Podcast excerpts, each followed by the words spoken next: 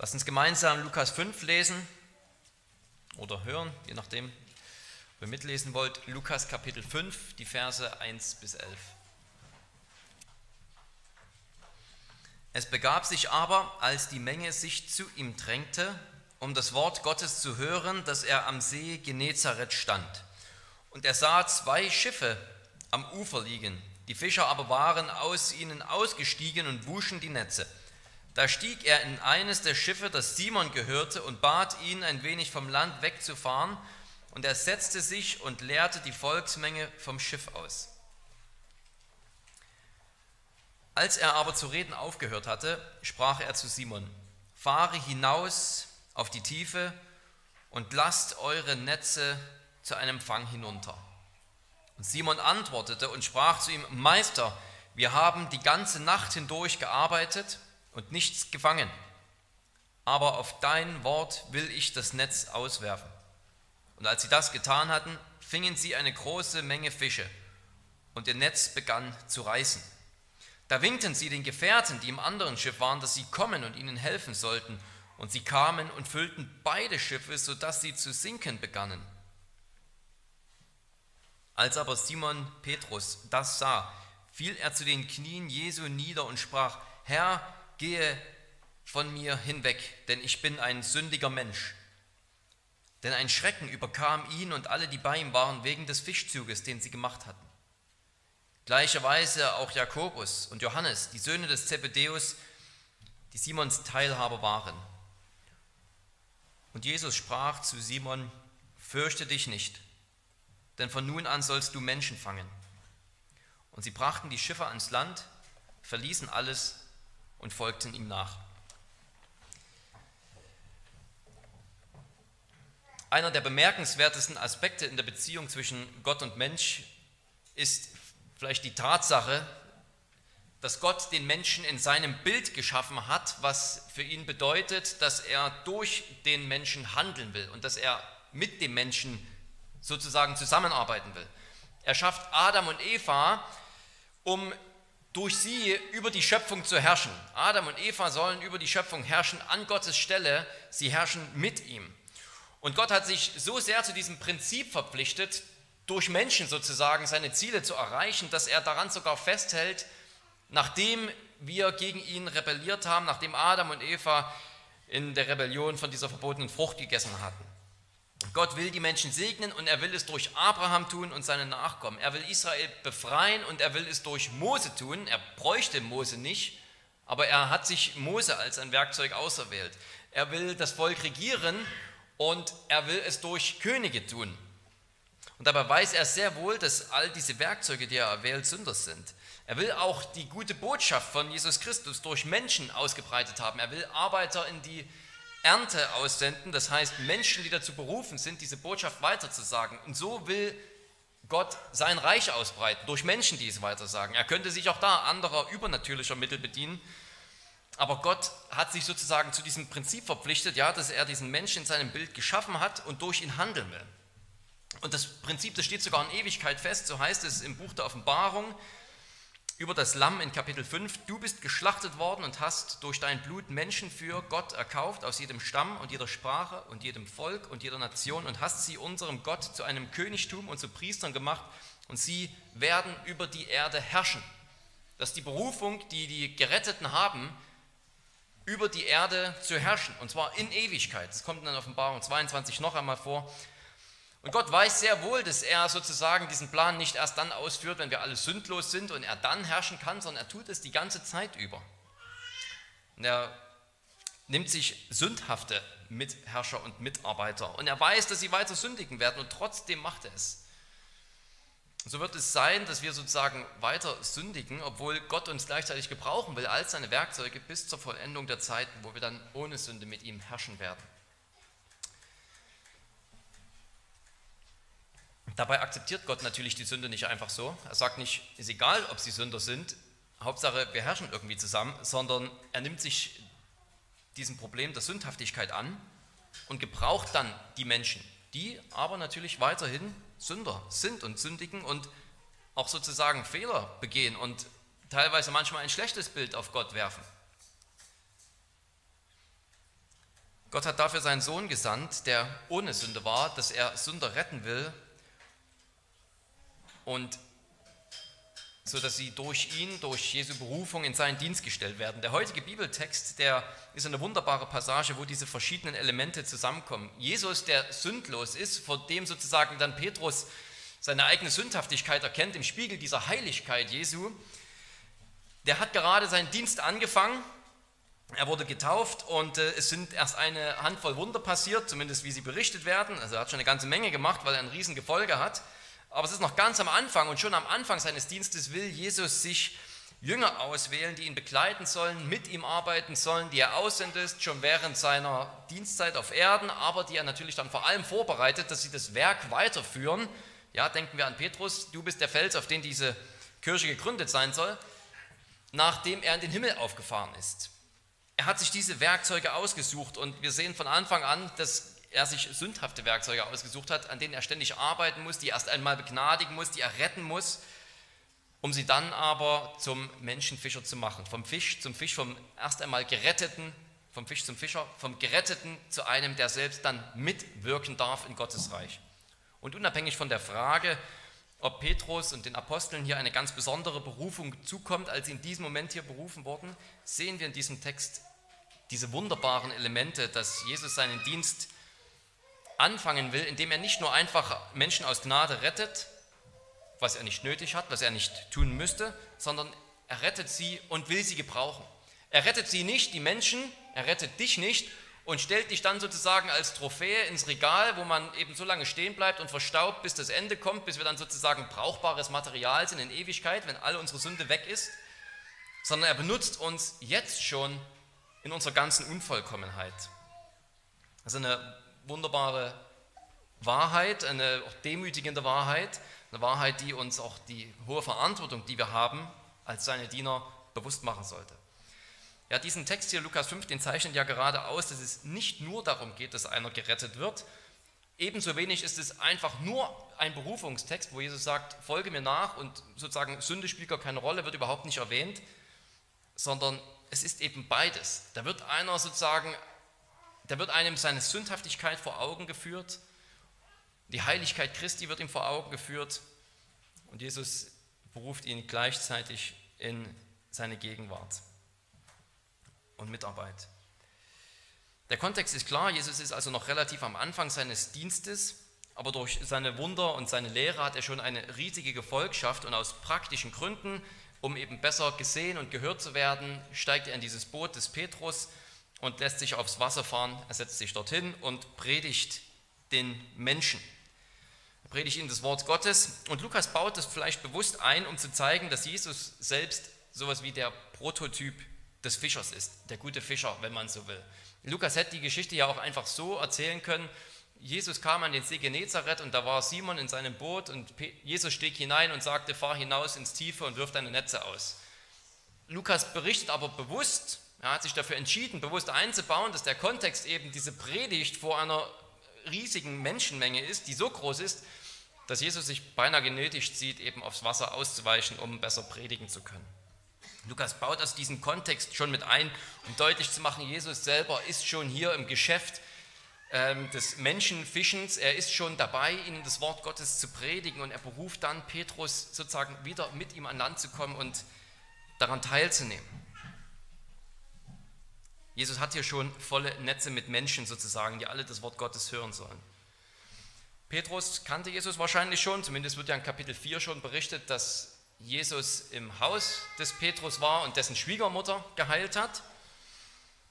Da ist er natürlich schon Werke von, äh, Zeuge von außergewöhnlichen Werken geworden und die Predigt, die Petrus hier ja mitgehört hat, er saß ja mit im selben Boot sozusagen, die hat vielleicht auch noch ihren Teil dazu getan, dass Petrus zumindest von der Autorität Jesu überzeugt ist und ihn schon als Meister anspricht. Was auch immer Petrus schon verstanden hat, nichts hatte ihn auf das vorbereitet, was jetzt kommen würde. Dieses Wunder, das ihn sozusagen an die, das ihm ein Spiegel vorhält, das ihn an die Grenzen führt, sozusagen dessen, was er verkraften kann, gegenüber diesem Meister, gegenüber diesem Lehrer, sodass er versteht, er hat es hier mit dem Heiligen Gottes zu tun und vor ihm auf die Knie geht, weil er ein sündiger Mensch ist. Das wollen wir uns zuerst ansehen, ein sündiger Mensch. Ja, wie gesagt, es ist schwer zu sagen, was Petrus bereits wusste und es ist vor allem auch unnötig, darüber zu spekulieren. Zumindest hat er schon so viel gewusst, dass er auf den Befehl Jesu, ins tiefe Wasser zu fahren und die Netze auszuwerfen, sagt, auf dein Wort hin will ich es tun. Dabei unterstreicht der Kontext wirklich, dass es ein einfaches, aber ein ganz solides, profundes, starkes Vertrauen war, das Petrus hatte. Petrus sagt selber schon, die haben sich die ganze Nacht über bemüht. Sie haben nicht nur irgendwie auf dem Wasser ein bisschen Zeit verbracht, sondern er sagt, wir haben uns schon die ganze Nacht über bemüht. Also nicht nur haben sie gearbeitet, sondern sie haben es eigentlich sogar dann getan, wann Fischer das tun, nämlich nachts, wenn man die Fische besser fangen kann. Aber er sagt es nicht, um Jesus zu sagen, weil wir uns schon bemüht haben, und zwar die ganze Nacht über, fahre ich jetzt nicht raus, sondern er sagt das, um dann zu unterstreichen, aber auf dein Wort hin will ich hinausfahren. Jetzt verlangt dieser Lehrer, der früher ein Zimmermann war, also mit Fischen nicht so viel am Hut hat, dass sie am helllichten Tag ihre Netze auswerfen sollen. Und Petrus sagt, dennoch, auf dein Wort will ich es tun. Auf dein Wort, kein Wunder, dass, das, dass diese Formulierung, diese drei wunderbaren kleinen Worte sich immer wieder angeboten haben als Predigtitel, als Buchtitel, als Liedtitel und dergleichen. Es ist ein ganz einfaches, aber solides Glaubensbekenntnis, das wir uns wirklich zum Vorbild nehmen sollten. Wie gesagt, wir brauchen dabei gar nicht darüber zu spekulieren, was Petrus schon alles wusste, welche Kenntnisse er hatte, wie stark sein Glauben schon war. Äh, Im Gegenteil, man könnte sogar sagen, gerade wenn er von allem noch wenig wusste, wenn er sozusagen noch ein kleines Verständnis davon hatte, wer dieser Meister war, dieser Lehrer, der, der bei ihm im Boot stand, gerade wenn es noch wenig war, ist umso beeindruckender, dass er hier schon diesen einfachen, aber starken Glauben hat, auf dein Wort hin fahre ich hinaus. Wenn du es sagst, mache ich das, auch wenn es sozusagen menschlich gesehen irrational ist. Jesus ist kein Profi, wenn es ums Fischen geht und es ist auch die falsche Tageszeit und sie tun das trotzdem. Calvin schreibt, da Petrus im Übrigen so schnell bereit war, dem Auftrag Christi zu gehorchen, von dem er nicht wusste, ob er ein Prophet oder der Sohn Gottes war, so gibt es für unser schändliches Verhalten keine Entschuldigung mehr, dass wir ihn zwar unseren Herrn, König und Richter nennen, aber nicht einen Finger rühren, obwohl er uns so und so oft befohlen hat, unsere Pflicht zu tun. Ja, wir wissen viel mehr über den Herrn Jesus, als Petrus es zu diesem Zeitpunkt tat. Und uns fehlt oft diese Gesinnung, dass wir diesen einfachen, soliden Glauben haben. Auf dein Worte will ich es tun. Du hast gesagt, ich will meine Pflicht tun. Und so fährt Petrus eben hinaus und erlebt diesen riesigen Fang, der, dieser Fang, der zuerst einmal unerwartet ist, weil es eben, wie gesagt, überhaupt nicht die passende Tageszeit ist. Und dann findet dieser Fang auch sofort statt. Und das ergibt ja auch Sinn, denn wenn man erst aufs Wasser hinausfährt und drei Stunden wartet, dann ist ja sozusagen das der Sinn, das Wesen dieses ganzen Wunders wäre dann zerstört. Das wäre dann kein Beweis, dass Jesus weiß, wovon er redet, dass er etwas Übernatürliches hier getan hat. Sie werfen also die Netze aus und offenbar kommen sofort ähm, die Fische rein und die Netze fangen an, sich zu füllen. Und in Kombination mit diesem unerwarteten Charakter und diesem schnellen Fang kommt eben noch das entscheidende Element dazu, nämlich dass es ein Fang ist, der unnormal groß ist. Sie fangen so viel, heißt es in Vers 8, dass sie einen Schrecken bekommen. Sie sind erschrocken, sie sind entsetzt darüber, was gerade passiert ist. Sie stehen unter Schock. Das haben sie vielleicht in ihrem Leben noch nie gesehen, dass man einen solchen Fang getan hat. Der Erfolg ist so groß, dass er sich sozusagen sogar schon fast wieder zu einem Problem wendet. Er wird schon wieder fast zu einer Katastrophe. Die Netze fangen schon an zu reißen und Petrus und die anderen, die können gerade noch äh, Freunde zurufen, den Johannes und den äh, und seinem Bruder, die im Boot irgendwo mit auf dem Wasser schwimmen und die können die gerade noch herbeiwinken, damit sie zusammen irgendwie diese Last aufteilen können. Und gerade wenn sie sozusagen die Netze entlastet haben und anfangen, die Fische alle ins Boot zu laden, merken sie, dass es so viele Fische sind, dass die Boote anfangen unterzugehen, weil das Gewicht der Fische diese Boote runterdrückt. Das ist eine, eine un, unglaubliche Situation, ähm, die wirklich wahrscheinlich, ja, die war nicht einfach nur witzig, sondern hat in diesen Situationen auch erst einmal wahrscheinlich Panik ausgelöst. Deswegen sind sie so entsetzt. Die sind erschrocken darüber, was gerade passiert ist. Das ist dass die Situation sozusagen, gerade noch hat man eigentlich nur zugehört und hat die Netze schon gewaschen am Strand, jetzt eben hier einen solchen Fang äh, bekommt, dass die Netze schon kaputt gehen und die Boote drohen unterzugehen. Und in dieser Mischung aus der Freude über die ersten Fische vielleicht, die gerade ins Netz gehen und dem Schrecken, dass die Netze anfangen zu reißen und der Panik, dass dann die Boote schon anfangen zu sinken, kommt dann die Erkenntnis, das ist alles wegen dieses Mannes. Alles wegen dieses Mannes, der da im Boot steht. der hat es bewirkt, dass wir einen solchen Fang tun. Und diese Erkenntnis, die, die trifft Petrus so dermaßen, dass er nicht anders kann, als vor Jesus auf die Knie zu gehen. Das muss man sich mal vorstellen. Er ist nicht einfach nur erstaunt darüber, er ist nicht einfach nur erfreut über so einen Riesenfang, der vielleicht einen Haufen Geld bedeutet oder was weiß ich nicht. Ähm, zumindest, dass man erstmal ein paar Tage Urlaub machen kann. Er ist so geschockt von diesem Fang, dass er nicht anders kann, als auf die Knie zu gehen und seine Sündhaftigkeit zu bekennen. Hiob hatte gesagt, ich hatte von dir nur vom Hörensagen vernommen, aber nun hat mein Auge dich gesehen. Und so war es vielleicht mit Petrus, der vom Hörensagen viel von Jesus gehört hat, vielleicht sogar einiges schon selber erlebt hat, aber diese Situation, diese Erfahrung, die bringt die Erkenntnis über seine eigene Sündhaftigkeit und über die Heiligkeit Christi auf ein ganz neues Level. Er fällt auf die Knie, dieser bemerkenswerte Ausdruck von Demut, von einem Gefühl der Unwürdigkeit. Dieses Gefühl der Unwürdigkeit zwingt ihn hier auf die Knie zwischen diesen ganzen Fischen, irgendwie auch ein bisschen lustig vielleicht, wenn man sich vorstellt. Und Jesus hat, äh, Petrus hat nur eins auf dem Herzen. Während sie umgeben sind von tausenden Fischen oder was, ähm, seine Sündhaftigkeit zu bekennen und zu sagen, Jesus, geh weg von mir. Das ist ein unglaubliches eine unglaubliche Situation und ein wunderbares Bekenntnis. Beachtet, dass Petrus nicht sagt, geh weg von mir, denn ich habe gesündigt. Es geht Petrus nicht um einzelne Tatsünden, die er dann und wann begangen hat. Petrus hat schon viel tiefer geblickt und das weiß er als guter Jude, der die Schriften auch kennt, natürlich. Unser Wesen ist sündhaft. Unsere ganze Existenz ist besudelt mit Sünde. Unsere Gedanken sind besudelt mit Sünde. Unsere Natur ist durchzogen von der Sünde, wie ein durch und durch verfaulter Apfel, an dem nichts Gutes mehr ist. Jedem könne einzelne, Sünde leid, einzelne Sünden leid tun. Jeder kann einzelne Sünden bereuen, die ihn vielleicht besonders beschämen, durch die er sich besonders ein Eigentor geschossen hat. Jeder kann über besonders große Sünden irgendwie Reue empfinden. Hat ja auch ein Judas sogar getan, nachdem er Jesus verraten hatte. Aber wir müssen wirklich verstehen, dass wir Sünder sind. Es geht nicht nur um einzelne Taten, die du getan hast und von denen du meinst, du hättest sie auch lassen können. Nein, du hättest sie eben nicht lassen können. Du bist Fleisch, solange du nicht vom Geist wiedergeboren bist. Und das Fleisch ist Feindschaft gegen Gott. Es geht nicht nur um einzelne Sünden, sondern es geht um diese, das Fleischsein, die Feindschaft gegen Gott. Dass das den Menschen ausmacht, das muss verstanden werden, das muss erkannt und bekannt werden. Mehr als einzelne Sünden, wobei wir natürlich auch einzelne Sünden vor Gott bekennen sollen. Aber Petrus blickt eben viel tiefer und ist uns hier ein gutes Vorbild darin. In Sünde sind wir empfangen und geboren worden. Petrus schämt sich nicht für diese oder jene Tat, sondern er schämt sich dafür, unrein zu sein. Sündhaft zu sein.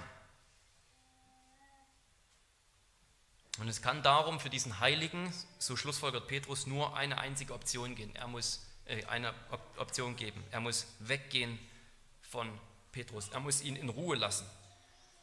Vielleicht ähnlich wie bei der Geschichte von Elia, der bei der Witwe von Zarpat ist. Er wohnt dort bei ihr, ihr kennt diese Geschichte, er wohnt bei ihr und während er dort wohnt, geht das Öl im Topf und das Mehl nie aus. Aber kurz darauf, nachdem Elia dort angekommen ist und eben eine Weile dort wohnt, stirbt auch der Sohn dieser Witwe, alles, was sie sozusagen noch hatte. Und da kommt sie zu ihm und macht sie einen Vorwurf und sie sagt, was habe ich mit dir zu schaffen, du Mann Gottes? Du bist zu mir gekommen, dass meiner Sünden gedacht und mein Sohn getötet würde. Diese, diese Witwe, die sagt sozusagen, weil du da bist, weil sozusagen deine Heiligkeit, deine Anwesenheit, sozusagen den Blickwinkel Gottes, das Licht Gottes jetzt auf mich gerichtet hat, auf meine Existenz, auf meine Sündhaftigkeit. Darum ist meiner Sünden gedacht worden und mein Sohn gestorben. Sozusagen diese Gegenwart Elias bei dieser Frau, sagt sie, die ist schädlich für mich gewesen, die ist tödlich für meinen Sohn gewesen. Meine Sünden sind jetzt vor Gott gedacht worden, dadurch, dass du hier bist. So ein bisschen verständlicher, als würde es Gott nicht sowieso wissen, aber vielleicht hat Petrus dieses Gefühl. Das kann für einen wie ihn doch nur schädlich enden, wenn ein heiliger Gottes, der heilige Gottes, in seiner Gegenwart ist. Und dann kommen wir natürlich zu Jesu erster Reaktion, die so erstaunlich, so wundervoll ist. Er sagt erst einmal nur, fürchte dich nicht. Das ist vielleicht das, das Schönste hier an diesem Text. fürchte dich nicht, zu einem zu sagen, der unter seiner Sündenlast beinahe zusammenbricht und auf die Knie gehen, Knie gehen muss, ihm zu sagen, fürchte dich nicht. Du brauchst mit deinen Sünden nicht weggehen und ich werde auf jeden Fall nicht von dir weggehen. Zwei Geschichten später kommt ein Gelähmter, der zu Jesus gebracht wird und das Erste, was er zu ihm sagt, ist sogar, dir sind deine Sünden vergeben. Da vergibt Jesus die Sünden einfach mal. Und die Pharisäer, die denken alle, wie kann er das machen? Sünden vergeben, das ist Gottes Business. Was erdreistet sich dieser Mann? Da sagt, er, da sagt Jesus sozusagen noch viel mehr. Dir sind deine Sünden vergeben. Und hier sagt er zu Petrus, fürchte dich nicht. Er sagt sinngemäß, ich bin nicht gekommen. Ich bin nicht in dein Boot gekommen, um dich zu richten. Jesus ist nicht in die Welt gekommen, um sie zu richten, sondern um sie zu retten. Aber haben wir nicht gelernt, dass sich Sünder fürchten müssen? Haben wir nicht eigentlich alle gelernt, dass wir uns doch fürchten sollten als Sünder vor Gott? Ja, das trifft zu auf alle, die ihre Sünden nicht bekennen, anerkennen und bereuen. Fürchten müssen sich alle, wie es in Offenbarung 6 heißt, als das Gericht beschrieben wird, und die Könige auf Erden und die Großen und die Obersten und die Reichen und die Gewaltigen und alle Sklaven und alle Freien verbargen sich in den Klüften und den Felsen der Berge und sprachen zu den Bergen und Felsen, fallt über uns und verbergt uns vor dem Angesicht dessen, der auf dem Thron sitzt und vor dem Zorn des Lammes, denn er ist gekommen, der große Tag des Zorns und wer kann bestehen? Da fühlen wir diese Furcht, diese Furcht, die sozusagen zu dieser, ja, in der sie zu den Bergen aufrufen, sie möchten doch bitte auf sie fallen, um sie zu begraben, auch hier sozusagen völlig vom Blick Gottes wegnehmen, weil dieser furchtbare Tag des Zornes kommt. Solche Leute, die müssen sich fürchten. Das ist diese Furcht von Menschen, die ihre Sünde nicht bekennen, die sich für Gott nicht interessieren, die sagen, Gott gibt es nicht, ich komme mit meinen Sünden immer durch. Solche Leute müssen sich fürchten. Und in dem Sinne war Petrus erstes Entsetzen, sein erster Schrecken, war richtig. Das ist eine Empfindung, die wir Menschen haben sollten, wenn wir der Heiligkeit Gottes begegnen. Heute nicht, indem wir Jesus persönlich über den Weg laufen, sondern in seinem Wort, in seinem Gesetz zum Beispiel. Und Jesus sagt auch nicht zu ihm, als er sagt, geh weg von mir, ich bin ein sündiger Mensch, sagt er nicht zu ihm, das ist kein Problem. Das sind nicht die Worte, die er wählt, das ist kein Problem, sondern er sagt, fürchte dich nicht. Die Sünde ist sehr wohl ein Problem, aber Jesus ist gekommen, um sich des Problems anzunehmen. Er nimmt die Schuld auf sich. Er sagt zu ihm, fürchte dich nicht, weil er selbst die ganze Todesfurcht erleiden würde, die auf Sünde folgen muss. Die ganze Todesfurcht würde er erleiden und den Tod selbst würde er erfahren am Kreuz für Sünder wie Petrus. Und weil er das weiß und weil er dafür gekommen ist, kann er ihm sagen, fürchte dich nicht. Er beruft ihn nicht einfach zum Jünger und sagt, ist nicht so wichtig mit der Sünde, kann ich schon irgendwie damit leben? Nein, er kann nicht damit leben, er wird dafür sterben. Er beruft ihn nicht einfach und ist fertig mit ihm, sondern er beruft ihn ja hier und dient ihm weiterhin. Er dient ihm so lange, dass er sogar am Kreuz für ihn stirbt. Denken wir an die Fußwaschung, die auch damit eingeleitet wird, dass Jesus weiß, dass ihm vom Vater alles übergeben ist und weil er es weiß, diente er seinen Jüngern bis ans Ende. Und dann hat er ihnen die Füße gewaschen als Sinnbild dafür, dass er auch für sie sterben wird. Vollkommener Dienst bis zum Tod. Die Sünde ist ein Problem. Und Petrus würde sogar noch weiter sündigen, indem er Jesus verleugnet und in der Stunde der Not sagt, ich kenne diesen Mann nicht einmal, Gott ist mein Zeuge. Er sagt ja über ihn, der ihn hier so barmherzig angenommen hat und gesagt hat, fürchte dich nicht. Und Jesus weiß das und dennoch weist er Petrus nicht ab und lässt ihn auch nicht gehen, äh, lässt ihn auch nicht links liegen und geht wieder selber weg. Und er weist auch dich nicht ab, wenn du zu ihm kommst mit deinen Sünden. Ja, die Nachmittagspredigt hier, die hat mit der Predigtreihe oder Predigt vom Vormittag viel zu tun. Erstens geht es um Fisch, zweitens wurde Calvin zitiert und drittens geht es auch eine ganze Menge darum, was wir von Gott wissen, was wir von Gottes Barmherzigkeit wissen und verstanden haben. Ja, man könnte nämlich hier sagen, dass Petrus hier in dieser ersten Situation so ein bisschen ist wie die Niniviten. Petrus sagt zu Jesus, geh weg von mir, weil ich ein sündiger Mensch bin, weil er Jesus noch nicht gut genug kannte. Jesus kennenlernen heißt verstehen, dass ich als Sünder zu ihm kommen soll. Dass man die Sünde bekennt. Gott wollte auch von den Niniviten, dass sie Buße tun. Aber er will sie eben auch begnadigen. Er will ja, ich bin unwürdig, aber Jesus will mich nicht wegschicken. Weggehen soll oder ihn wegschicken soll von mir, sondern gerade zu ihm hinkommen soll. Da ist Petrus eben so ein bisschen wie die Nineviten, die wissen nicht so, ja, vielleicht ist Gott uns gnädig, wir versuchen es, wir hoffen das aufs Beste, wir tun Buße. Und dann erfahren sie die Gnade. Und Jona, der hatte die ganze Zeit die Ahnung, dass Gott ihm gnädig sein würde. Der wusste es, weil er Gott besser kannte. Der kannte die Schriften, der kannte den Gott Israels. Der wusste das. Und Petrus ist hier so ein bisschen so ähnlich. Er reagiert mit seiner Sünde und sagt, geh weg von mir, statt das Gegenteil zu tun und zu ihm hinzukommen. Und Petrus, wir sehen das auch, der lernt eben Jesus immer besser kennen. Und als er dann gesehen hat, wie Jesus ist, was Jesus für einer ist, einer, der auf Sünder zugeht, der mit Huren und Zöllnern zusammen am Tisch sitzt, einer, der für solche Leute sogar bereit ist, am Kreuz zu sterben. Als er ihn dann so kennengelernt hat, dann verändert sich auch seine Haltung gegenüber Jesus. In Johannes 21, als Jesus von den Toten auferstanden ist, da ist Petrus wieder mit seinen Freunden fischen. Sie sind wieder unterwegs im Wasser und seine ganz ähnliche Situation. Jesus steht am Ufer dieses Mal und Petrus ist draußen mit dem Boot im Wasser und, er, und Jesus ruft ihnen zu, wo sie ihre Netze ins Wasser werfen sollen und wieder fangen sie unzählig viele Fische, dass sie schon Probleme haben, die wieder alle ins Boot zu kriegen. Und als Petrus dann realisiert, dass Jesus am Ufer steht, sagt er da, Jesus, geh weg von mir. Ich bin ein sündiger Mensch.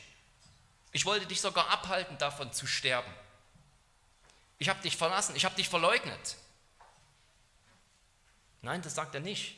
Obwohl sozusagen in, am, am Ende ihrer gemeinsamen Erdenzeit sozusagen bei dieser Situation, Johannes 21, die, die Sündhaftigkeit des Petrus noch ganz greifbar geworden ist, noch konkrete Sünden gegen Jesus beinhaltet haben. Hat, trotzdem hat er zu diesem Zeitpunkt Jesus besser verstanden und was tut er, als er sieht, das ist Jesus? Er rennt nicht von ihm weg, sondern er springt ins Wasser und schwimmt zu ihm hin. Er hat ihn verstanden, er hat ihn erkannt. Er hat verstanden, dass Jesus ihn so liebt, dass er sogar jetzt nach allem, was vorgefallen ist, noch zu ihm hinkommen kann und hinschwimmen kann. Wieder darf er hinkommen. Nicht nur beim ersten Mal wurde er berufen und dann hat er sich irgendwie vermasselt, sondern wieder und wieder darf er hinkommen. Das ist so wichtig für uns. dass Sünden bekennen und zu Gott kommen eben nicht eine Sache ist, die wir einmal irgendwie mit der Bekehrung abhaken und das war's, sondern es ist die gute Nachricht, dass du wieder und wieder kommen sollst mit deinen Sünden. Das bedeutet, Jesus kennenzulernen, dass du ja, dich immer freier fühlst, mit deinen Sünden zu ihm zu kommen. Natürlich, dass du deine Sünden gleichzeitig immer mehr hast und sie lässt und davor fließt, aber gleichzeitig sozusagen dem sündhaften Drang widerstehst, nach den Sünden von Jesus wegzugehen. Das ist das, was der Teufel will. Und vielmehr zu Jesus hinkommst. Das heißt, ihn immer besser kennenzulernen, dass er ein Heiland, ein Retter für Sünder ist. Immer wieder, jeden Tag neu auch für dich. Von allen Aspekten dieser Geschichte finde ich, ganz persönlich gesprochen, dieses Element am beeindruckendsten, dass Jesus einfach sagt, fürchte dich nicht. Jesus, äh, Petrus hat ein ganz berechtigtes Entsetzen, das ihn kennzeichnet, über den, der es vollbracht hat. Er hat die richtige Haltung, dass er vor ihm auf die Knie geht. Er hat die richtige und notwendige Erkenntnis über die Sünde. Ja, so wollte Gott es auch, die Buße von den Nineviten, die wollte er auch und Jesus sagt zu ihm, fürchte dich nicht. Diese drei Worte, die uns so vertraut sind aus der ganzen heiligen Schrift, über die wir hier vielleicht so schnell drüber lesen, diese Worte, die relativieren die Sünde nicht. Die relativieren nicht, was Petrus über sich erkannt hat. Das ist alles gut, das ist richtig, das ist notwendig. Aber sie sagen, wenn dich einer als ein sündiger Mensch nicht zurücklässt, dann bin ich es. Wenn du dich mit deinen Sünden vor einem nicht fürchten musst, dann bin ich es. Und das gilt, liebe Gemeinde, euch heute. Fürchte dich nicht.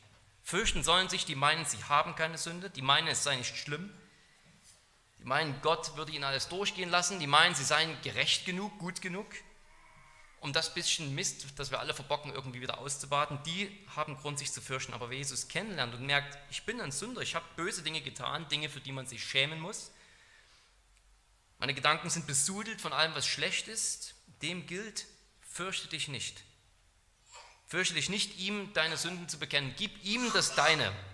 Deine Sünde, deine Schuld, deine Gottlosigkeit, dein Misstrauen, dein Kleinglauben und empfange das Seine, seine Liebe, seine Gerechtigkeit, sein Kreuzestod für Sünder, sein Auferstehen, sein Leben.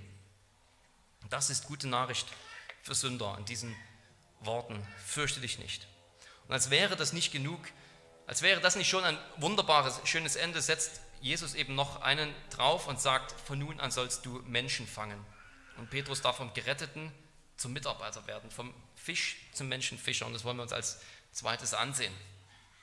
Das Leben des Petrus wird völlig verändert. Er wird vom Geretteten, äh, vom Sünder zum Menschenfischer. Es erfährt eine völlige Veränderung, eine Gnade empfängt er und gleichzeitig eine Berufung. Und es ist diese perfekte Kombination, dass einer im Lichte der Heiligkeit Christi seine eigene Sündhaftigkeit erkennt und Jesus ihn dennoch unmittelbar beruft, die diesen Text gerade auszeichnet. Es ist wie eine Geschichte, die zwei Höhepunkte hat.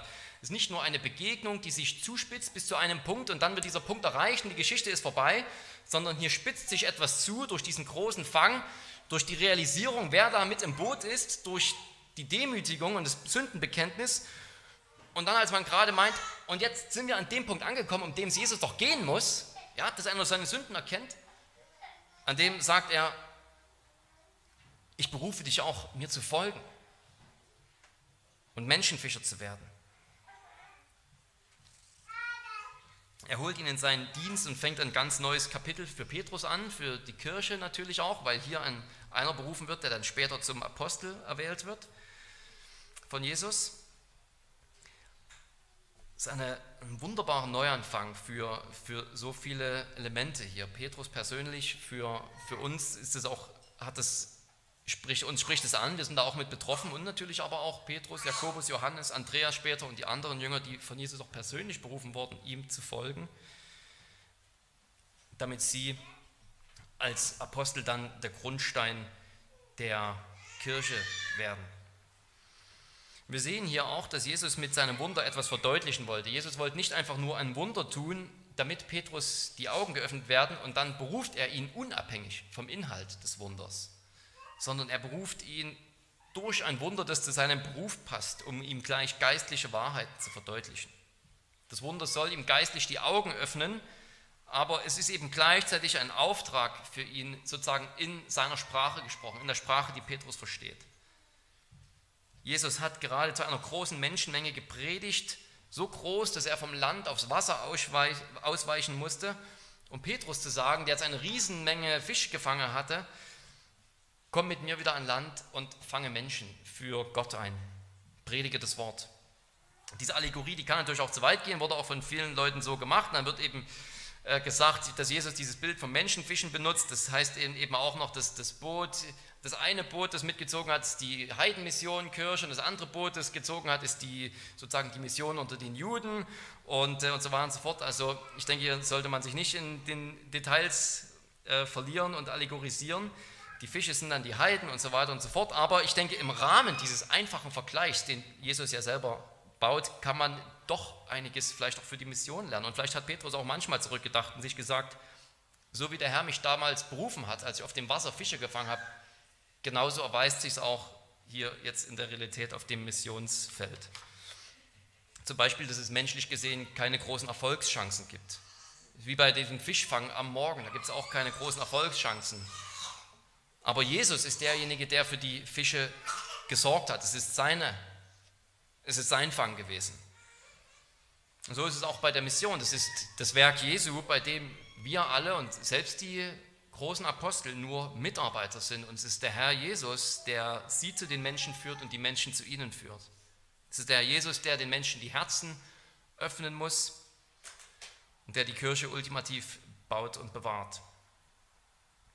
Und auch wie in der, bei diesem Fischfang, bei dieser Geschichte hier ist es auch in der Mission, dass es nur geht, wenn man auf das Wort Jesu vertraut, so wie Petrus gesagt hat, auf dein Wort will ich hinausfahren. Und so funktioniert auch das Menschenfangen nur durch das Wort und im Gehorsam gegenüber Jesus. Petrus und die, die Kirche allgemein, das sind diejenigen, die die Netze des Wortes auswerfen. Aber es ist Jesus, der diese Fische bringt. Und wir kennen es auch aus einem anderen Bild, im Grunde genommen ganz ähnlich.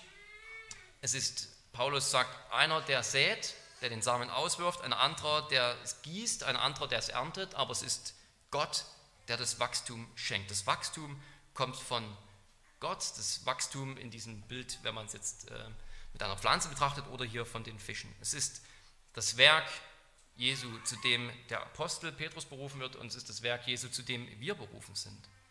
Es ist nicht unser Werk. Man kann das hier auch so etwas wie eine Berufung nennen, natürlich, ein Ruf, ihm nachzufolgen. Das machen sie auch. Sie verlassen alles, lassen alles stehen und liegen, diesen Riesenfang und laufen einfach mit Jesus mit. Aber es ist auch eine Art Verheißung, weil hier nicht steht, du sollst Menschen fangen, sondern es steht hier, du wirst Menschen fangen. Der Auftrag ist eher implizit und es ist ein Versprechen. Jesus macht Petrus zum Menschenfischer. Es ist das Werk Jesu an Petrus, dass er ihn zum Menschenfischer macht. Das gilt natürlich dann auch für Jakobus, Johannes, die mit im Boot sitzen oder im Nachbarboot. Du wirst Menschen fangen. Jesus wird sie gebrauchen. Jesus wird sie dafür zurüsten, diese Mission auszuführen. Und das machen sie dann auch. Und wir kennen die Apostelgeschichte, wo diese Apostel, die in den Evangelien noch so viele Fehler machen und noch so anfällig sind für, für Unglauben und für Misstrauen, dass sie dann zu starken Bekennern werden und zu einem soliden Fundament der Kirche. Der Fokus hier liegt ganz klar auf der Souveränität Jesu, gar nicht so sehr auf dem, was dann Petrus zu tun hat, als Aufgabe, als Berufung. Jesus ruft ihn, Jesus macht ihn zu einem Menschenfischer. Jesus ist natürlich ganz klar der, der die Fische, der die Menschen sozusagen rettet. Wir sind seine Mitarbeiter. Aber er bedient sich eben Mitarbeiter wie, wie ein Petrus oder uns eins. In gewissem Sinne gilt diese Berufung hier vielleicht nur den Aposteln, also Calvin ist in der Auslegung ziemlich explizit. Er sagt, es sind hier nur die Apostel und die Amtsträger angesprochen. Petrus, Jakobus, Johannes. Die werden später ja auch zu Aposteln berufen. Und hier legt Jesus mit der Berufung dieser Leute ja wirklich den, den Grundstein der Kirche für später. Implizit dann Pastoren, Älteste, Missionare auch mit angesprochen, die, die der Herr im Speziellen sozusagen dafür benutzt, Menschenfischer zu sein durch die Predigt des Wortes. Aber ich bin nicht ganz davon überzeugt, dass es sozusagen nur um Amtsträger gehen soll. Ich sehe nicht, wo, warum dieses Prinzip nicht auch auf uns alle zutrifft, dass wer Jesus nachfolgt, von ihm auch gebraucht wird. Calvin sagt sogar selber, allgemein werden wir durch dieses Beispiel, also diese, diesen wunderbaren Fang, den Petrus erlebt hat, allgemein werden wir durch dieses Beispiel gelehrt, dass wir uns in keiner Weise zu sorgen brauchen, dass unsere Arbeit der Segen Gottes oder der erwünschte Erfolg versagt bleibt, wenn wir unter dem Befehl und der Leitung Christi die Hand ans Werk legen. Also er formuliert es hier sogar so allgemein, dass wir sagen können, wir können aus diesem Gleichnis lernen, dass der Erfolg, dass der Segen Gottes nicht ausbleibt, wenn wir unter, unter Gehorsam ihm gegenüber ans Werk gehen. Sei es das Evangelisieren, sei es die Arbeit eines Pastors, eines Missionars oder sei es unser Alltagsgeschehen. Ja, so, so wie eben das Fischen für Petrus Alltagsbusiness war. Und der Herr ist derjenige, der für die Fische sorgt. Gott ist derjenige, der mit seinem Segen Gelingen und Gedeihen auf unsere Arbeit legt. In allen Lebensbereichen. Auch dafür können wir dieses Gleichnis hier nutzen, zur Glaubensstärkung in diesen Dingen, wenn wir da angefochten sind. Und wer ihm nachfolgt, der wird dann eben automatisch auch Menschen fangen. Er wird zum Licht der Welt, wie es die Bergpredigt sagt. Ein, ein Autor, der über Evangelisation geschrieben hat, der hat hier ganz gut abgeleitet, indem er sagt, der wichtigste Grundsatz für Christen, die anderen mit dem Evangelium weiterhelfen wollen, besteht in diesen Worten, folge mir nach und ich werde euch zu Menschenfischern machen. Er sagt, wir werden nicht aufgefordert, dieses und jenes zu tun, bestimmte Routinen fürs Evangelisieren irgendwie abzuarbeiten oder fürs Predigen, sondern Jesus sagt, ich werde dich zum Menschenfischer machen. Mit anderen Worten, jetzt das Zitat, wenn wir beim, nahe beim Herrn leben, wenn wir in Gemeinschaft mit ihm sind, wird er dafür sorgen, dass wir Menschen erreichen. Unsere Verantwortung ist es, ihm zu folgen. Es ist seine Verantwortung, uns zu Menschenfischern zu machen. Ich denke, es ist eine gute Beobachtung. Jesus sagt, ich mache dich zu Menschenfischern. Wir folgen ihm einfach nach. Petrus folgt ihm einfach nach. Er lebt die drei Jahre mit ihm. Er lernt von ihm. Er macht seine Fehler, aber er lernt von ihm. Und Jesus verwandelt ihn, auch dann durch den Heiligen Geist und Pfingst natürlich zu einem Menschenfischer. Und es ist der Herr, der das an uns allen so wirken kann, dass er uns gebrauchen kann. Es ist nicht für Pastoren und Älteste und Prediger sozusagen irgendwie, dass es eine Formel gibt, wie werden wir effektivere Menschenfischer, wenn wir die bestimmten Routinen anwenden, wenn wir die bestimmten Argumente haben, wenn wir die bestimmten Redeformen und die Überredungskunst erfolgreich anwenden, dann werden wir vielleicht zum besseren Menschenfischern. Das Hauptaugenmerk liegt darauf, dass wir Jesus nachfolgen, dass wir mit ihm leben. Und Paulus sagt es im Grunde genommen an Timotheus mit anderen Worten nur, wenn er sagt, habe Acht auf dich selbst und auf die Lehre, dann wirst du die retten, die dir anvertraut sind. Mit Jesus leben, das heißt Acht haben auf die Lehre, die von ihm kommt und auf das Leben mit ihm und mit dem dreieinigen Gott. Und dann werden alle, die Verantwortung haben, die retten, die ihnen anvertraut sind, wenn sie diese zwei Dinge tun. Das heißt mit Jesus leben, das heißt ihm nachfolgen. Und für uns alle, und die meisten von euch sind ja keine Pastoren und Prediger, gilt das Gleiche für alle Alltagsbereiche des Lebens. Ja, wir wünschen uns doch bestimmt alle, dass wir Menschenfischer werden, dass wir mitarbeiten dürfen in Gottes Reich, indem wir Menschen zu Gott hinführen, mit einladen in die Gemeinde und auch sonst in der Gemeindedienst geht auch nicht nur um Evangelisation. Und wie passiert das am effektivsten? Nicht indem wir irgendwelche Fünf-Punkte-Pläne abarbeiten, sondern indem wir mit Jesus in der Nachfolge leben, wie er sich das gedacht hat, wie er uns das gesagt hat. Das heißt, in der Gemeinschaft der Heiligen, mit dem Gottesdienst, mit den Sakramenten, mit dem Gebet, mit dem Wort, die gewöhnlichen Gnadenmittel, wenn man so will, und Gottes, Gottes Vorsorge sozusagen, dass wir einfach mit ihm leben, ihm nachfolgen. Und er wird uns dann gebrauchen. Dann werden wir wie ein Baum sein, der seine Frucht zu seiner Zeit bringt. Lass uns beten. Allmächtiger Gott, wir danken dir für dein Wort. Wir danken dir dafür, dass du ja, in deiner unglaublichen Weisheit tatsächlich Sünder gebrauchen willst, dass du nicht nach dem Sündenfall einfach gesagt hast, ich mache jetzt alles allein, ich bewirke das Heil irgendwie im Alleindurchgang, sondern die ganze Zeit über hast du Menschen erwählt, auch natürlich, um, damit sie auf Jesus Christus hinweisen, vorausdeuten, wie ein Mose und ein David und die Propheten und die Priester aber auch, weil du dich dazu entschlossen hast, Menschen in deinem Ebenbild zu schaffen. Und wir, wir danken dir dafür, dass du auch uns nicht nur gerettet hast und dann links liegen lässt, sondern gebrauchen willst. Und ja, was für ein Privileg ist es auch für uns, dass wir von dir gebraucht werden dürfen und mitarbeiten dürfen in deinem Reich auf die eine oder andere Art. Wir bitten dich, dass du uns hilfst, Christus treu nachzufolgen. Das bedeutet vor allem, dass wir erkennen, dass wir Sünder sind und sie unsere Sünden bei ihm abladen können und dass wir dann mit ihm leben und mit ihm gehen, jeden Tag aufs Neue. Wir danken dir für dieses Wort und bitten dich, dass du in uns Glauben schaffst und stärkst und erhältst und uns zu treuen Mitarbeitern in deinem Reich machst. In Jesu Namen. Amen.